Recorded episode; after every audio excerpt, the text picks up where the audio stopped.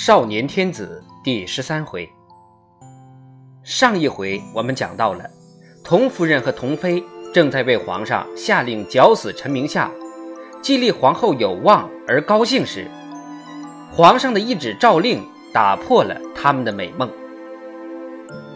就在这一年，童妃生下了皇子。第一章六一。顺治十一年六月十六，福临二次大婚。这一天行册立礼和奉迎礼，仪式最为隆重。由于连年征战，郑成功和朱由榔长期与清朝大军相持，互有胜负，军费开支浩大，财富情况吃紧。但帝王的威仪必须维持，因而大婚典礼仍然那么豪华、奢侈和气派。一点不亚于第一次大婚。这一天，京城和全国各地都奉道喜诏，人人需穿红戴绿，家家要张灯结彩，以示万民同庆。偌大一座北京城，登时打扮得花团锦簇。新增设的十三衙门里的管事太监，领了些差役，往贫民区发放喜饼，人们拥挤喊叫。有的哭，有的笑，挤伤了许多人。热闹嘈杂的声音给喜气洋洋的气氛增色不少。这一天是皇家的喜庆，皇城另是一番天家气派。宫内各处街道上铺满了厚厚的红毡毯，门神对联焕然一新。午门以内，各宫门殿门高悬大红灯笼。太和门、太和殿、乾清宫和坤宁宫还要悬挂双喜字彩绸。从太和殿外直门到天安门前，陈设着皇帝的法驾鲁布。慈宁宫外陈列着皇太后的仪架，数百人鸦雀无声，整齐森严。各宫主位及太妃们都集中在慈宁宫正殿，分列在庄太后左右，等候着典礼的钟声。皇太后高坐在宝座之上，因为穿了全套礼服而显得越加庄严高贵。午门上钟声响了，一派管笛悠扬，导营乐队吹打着典雅的乐曲，在御帐的前导下，出隆宗门缓缓而来。后面，礼部尚书恭演着身着礼服的皇帝，步往慈宁宫向皇太后行礼，一声口令。皇太后仪驾的鲁布高高举起，恭迎皇上。乐队和礼部堂官留在慈宁门外恭候。福临进入慈宁宫，妃嫔贵人常在答应，及大太监们、宫女们跪下迎驾。依敬太贵妃和康惠淑妃站在宝座左右，和太后一同受了皇帝的礼拜。母子对视片刻，都微微一笑。母亲的笑容里满含着安慰与鼓励，儿子的笑容里表示着体谅和一点无可奈何。太后会意地说：“此女秉性温良，恪守其职，孝敬节俭，淑仪素著，是皇儿佳偶。自此以后，中宫有主，内政可修，家儿家父永协和好，我也就放心了。”福临深深一拜。按礼仪规定说了一长段的答词，他最后说了一句：“母后觉得好，想必是好的了。”福临再拜而出，乐曲声又嘹亮的响起，太后耳边总萦绕着儿子多加的那句话，心中一丝不安在扩大，似乎有某种不幸的预感。他连忙稳定心绪，闭眼静了片刻。白发苍苍的正亲王济尔哈朗和承泽亲王硕塞在御帐的引导下进入慈宁宫，奏请皇太后驾临保和殿。太后将在那里接受皇后之母及公主福晋们的朝见。皇后进宫后，太后还要在那里接受皇帝和诸王的礼拜，并赐宴皇后之母。庄太后起身走下宝座出殿，嫔妃们按个人位号有秩序地跟从在后，到保和殿参加大婚典礼中的内礼。太后忽然停步，回头看了一眼，面色疲惫，脸庞消瘦，身材细弱的袖袍在身上打晃的童妃，在这群丰满鲜艳的宫妃中显得非常刺目。太后微笑着柔声道：“康妃，你产后体弱，失于调养，大典很累人。”你怕吃不消，你先回宫养息去吧。喜宴我着人送景仁宫。童妃因生了皇子，晋号康妃。听了太后体贴的吩咐，她心里感动，眼泪直在眼眶里打转。大喜日子是不能哭的，他连忙跪下拜谢，声音有点呜咽：“谢太后恩典。”慈宁宫门外乐声大作，童妃知道太后生余了，又等了片刻，料想太后已经走远，童妃才扶着两名宫女离开慈宁宫。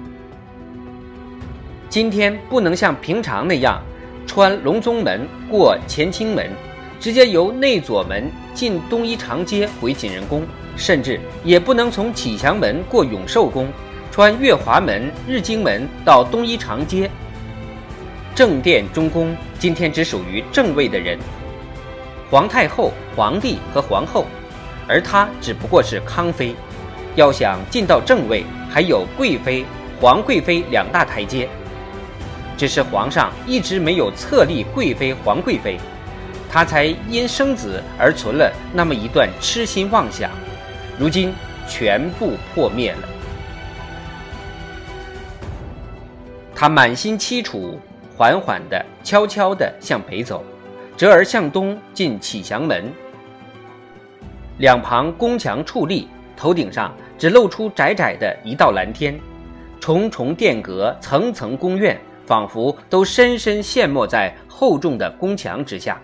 只有一道道深黄琉璃瓦屋脊，高高瞧向天际的飞檐和飞檐上九个欲飞的鸭脚兽，求救似的。浮出墙头，他们的脚步声在宫墙间空寂地回响着。只走到最北头，也不曾见到一个人影。要不是骄阳似火，真会令人感到阴森可怖。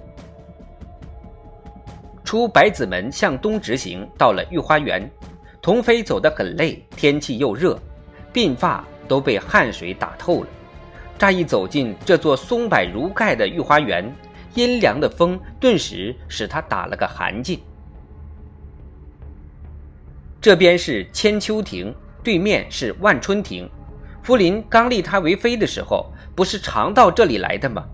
他们不是十分恩爱吗？那时他还把千秋万春当作家照呢。不到一年，他就失宠了，生了一个皇子。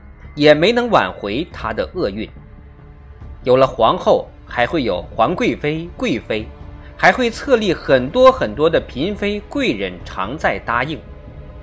他们还会为他生许许多多的皇子皇女，多子多孙。这是皇家的愿望，也是皇家的规矩。不然，和千秋亭、万春亭遥遥相对的东西二门，为什么命名为百子门、千英门呢？午门钟鼓齐鸣，打断了童妃的胡思乱想。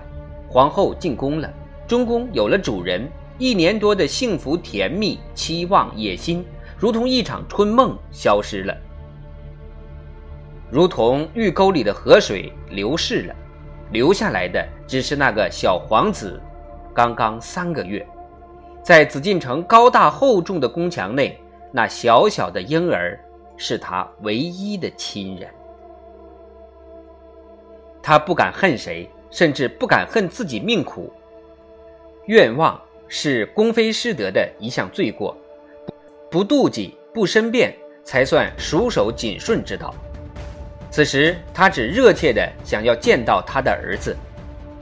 按出生判序，他是顺治皇帝福临的第三个儿子。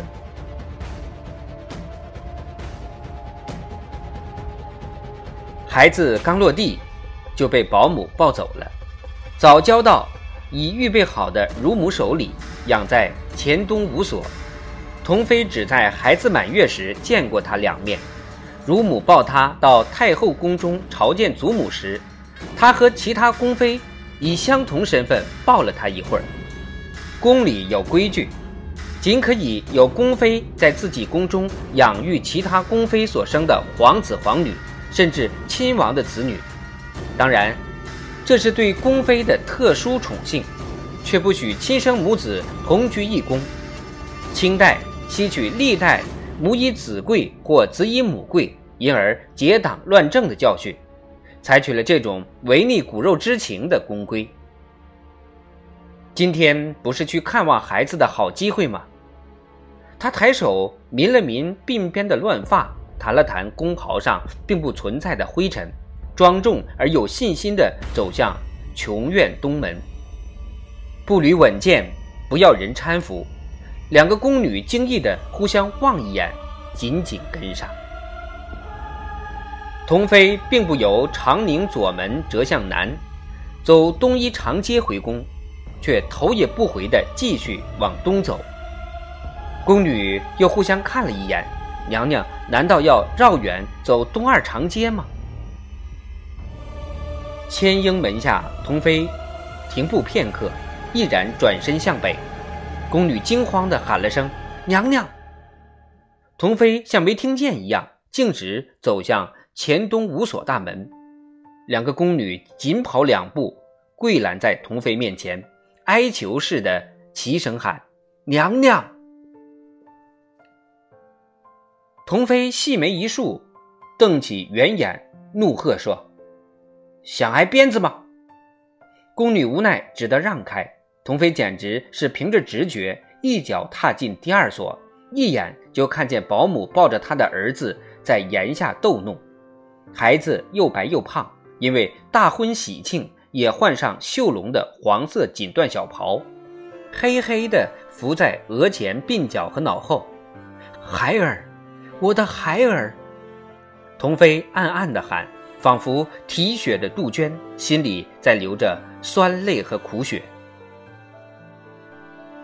孩子不知受了什么感应，慢慢转过头，黑亮亮的眼珠盯住了童飞。随后伸出一只胖得像藕、手背上有四个小坑的小手，咧开没牙的小嘴儿笑了。童飞再也忍不住，猛冲过去，一把夺过孩子，紧紧搂在怀中，发疯似的亲吻着小孩的小脸、小手、脖子、头发，一阵哭，又一阵笑。童飞还是个孩子，孩子出生后被抱走。他并不觉得多少痛苦，仿佛抱走了一只心爱的小雌猫，或是景仁宫中一架精巧的自鸣钟，不大在意。他的感情和思虑都被后宫的大事、自己的荣辱生辰吸引了。只有今天，只在此时，他身上那沉睡的母性觉醒了，怀抱这个软软的、暖暖的、活生生的小东西。和自己竟是这样的血肉相连，紧贴着他柔嫩的小脸儿，感觉那小手的触摸，听着他咿咿呀呀的娇嫩声音，他的心一阵又一阵的在幸福和甜蜜中站立。这张可爱的小脸上有他的脸型，他的眉毛和鼻梁，又有自己的眼睛、自己的嘴，他细细分辨着。大滴大滴泪珠滚落下来，落在孩子的小脸上。保姆早吓呆了，跪在童妃脚下不知所措。院里还有两个乳母，也都跪在原地，头不敢抬。两个宫女十分着急，对保姆连使眼色。保姆终于明白过来，对童妃叩了个头，躬身退下。不一会儿。本所当值太监率领着侍奉皇子的四十人同来参拜娘娘，其中保姆八人，乳母八人，针线十人，浆洗十人，灯火十人，锅灶上各四人，还有一些守门、清扫等执事太监。当值太监陪笑说：“三爷饮食起居平安康泰，娘娘放心。”童飞全不在意，一门心思的撩着儿子柔细黑亮的胎毛。娘娘请回，上面要知道了，奴才们吃罪不起。童飞视而不见的看看他，他浑身在发抖，不住叩头：“娘娘开恩，娘娘开恩！”四面都在哀告。侍奉阿哥的四十人环绕着童飞母子跪成一圈，连连叩头。他们谋得这份宫里差事何等不易，要是丢了，可怎么活？工人小声说：“娘娘回宫吧，叫人知道了，可就……”说着，他想从童飞怀里抱过三阿哥，可是出生以来就不认识母亲的小皇子却信赖地搂住至亲的脖子，全身伏在母亲怀中。谁也不要。童飞全身簌簌发抖，他又怎么舍得放开手呢？前殿的中和清月随风时强时弱的飘到前东五所。喜宴快要结束了，宫女急得连连说：“娘娘不能耽搁了，各位娘娘一回宫，事情就包不住了。娘娘开恩，娘娘开恩。”四十个人一再叩头哀求，宫女对领班母乳使了个眼色，母乳向童飞告了罪，站起身解开衣裳，露出半边半丰满的乳房，终于把阿哥吸引过去。三阿哥舒服地躺在乳母臂弯里，他卵地吸吮着乳汁，咽得咕嘟咕嘟的响，不时转过眼珠照应着母亲。童飞不忍再看。转身便走，刚到门口，阿哥哇的一声大哭起来。童飞脚一软，几乎跌倒，宫女却在连连催促：“娘娘快走，快走吧！”童飞低着头，咬紧牙关，一步不停，出了乾东五所，出了千英门，进了长宁左门，走上东一长街。可是孩子的哭声紧紧地追着他。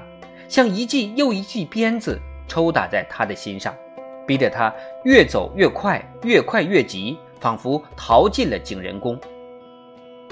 跨进寝殿的门槛，他就瘫倒了，耳边却还是他儿子那无限委屈的抗议式的哭啼。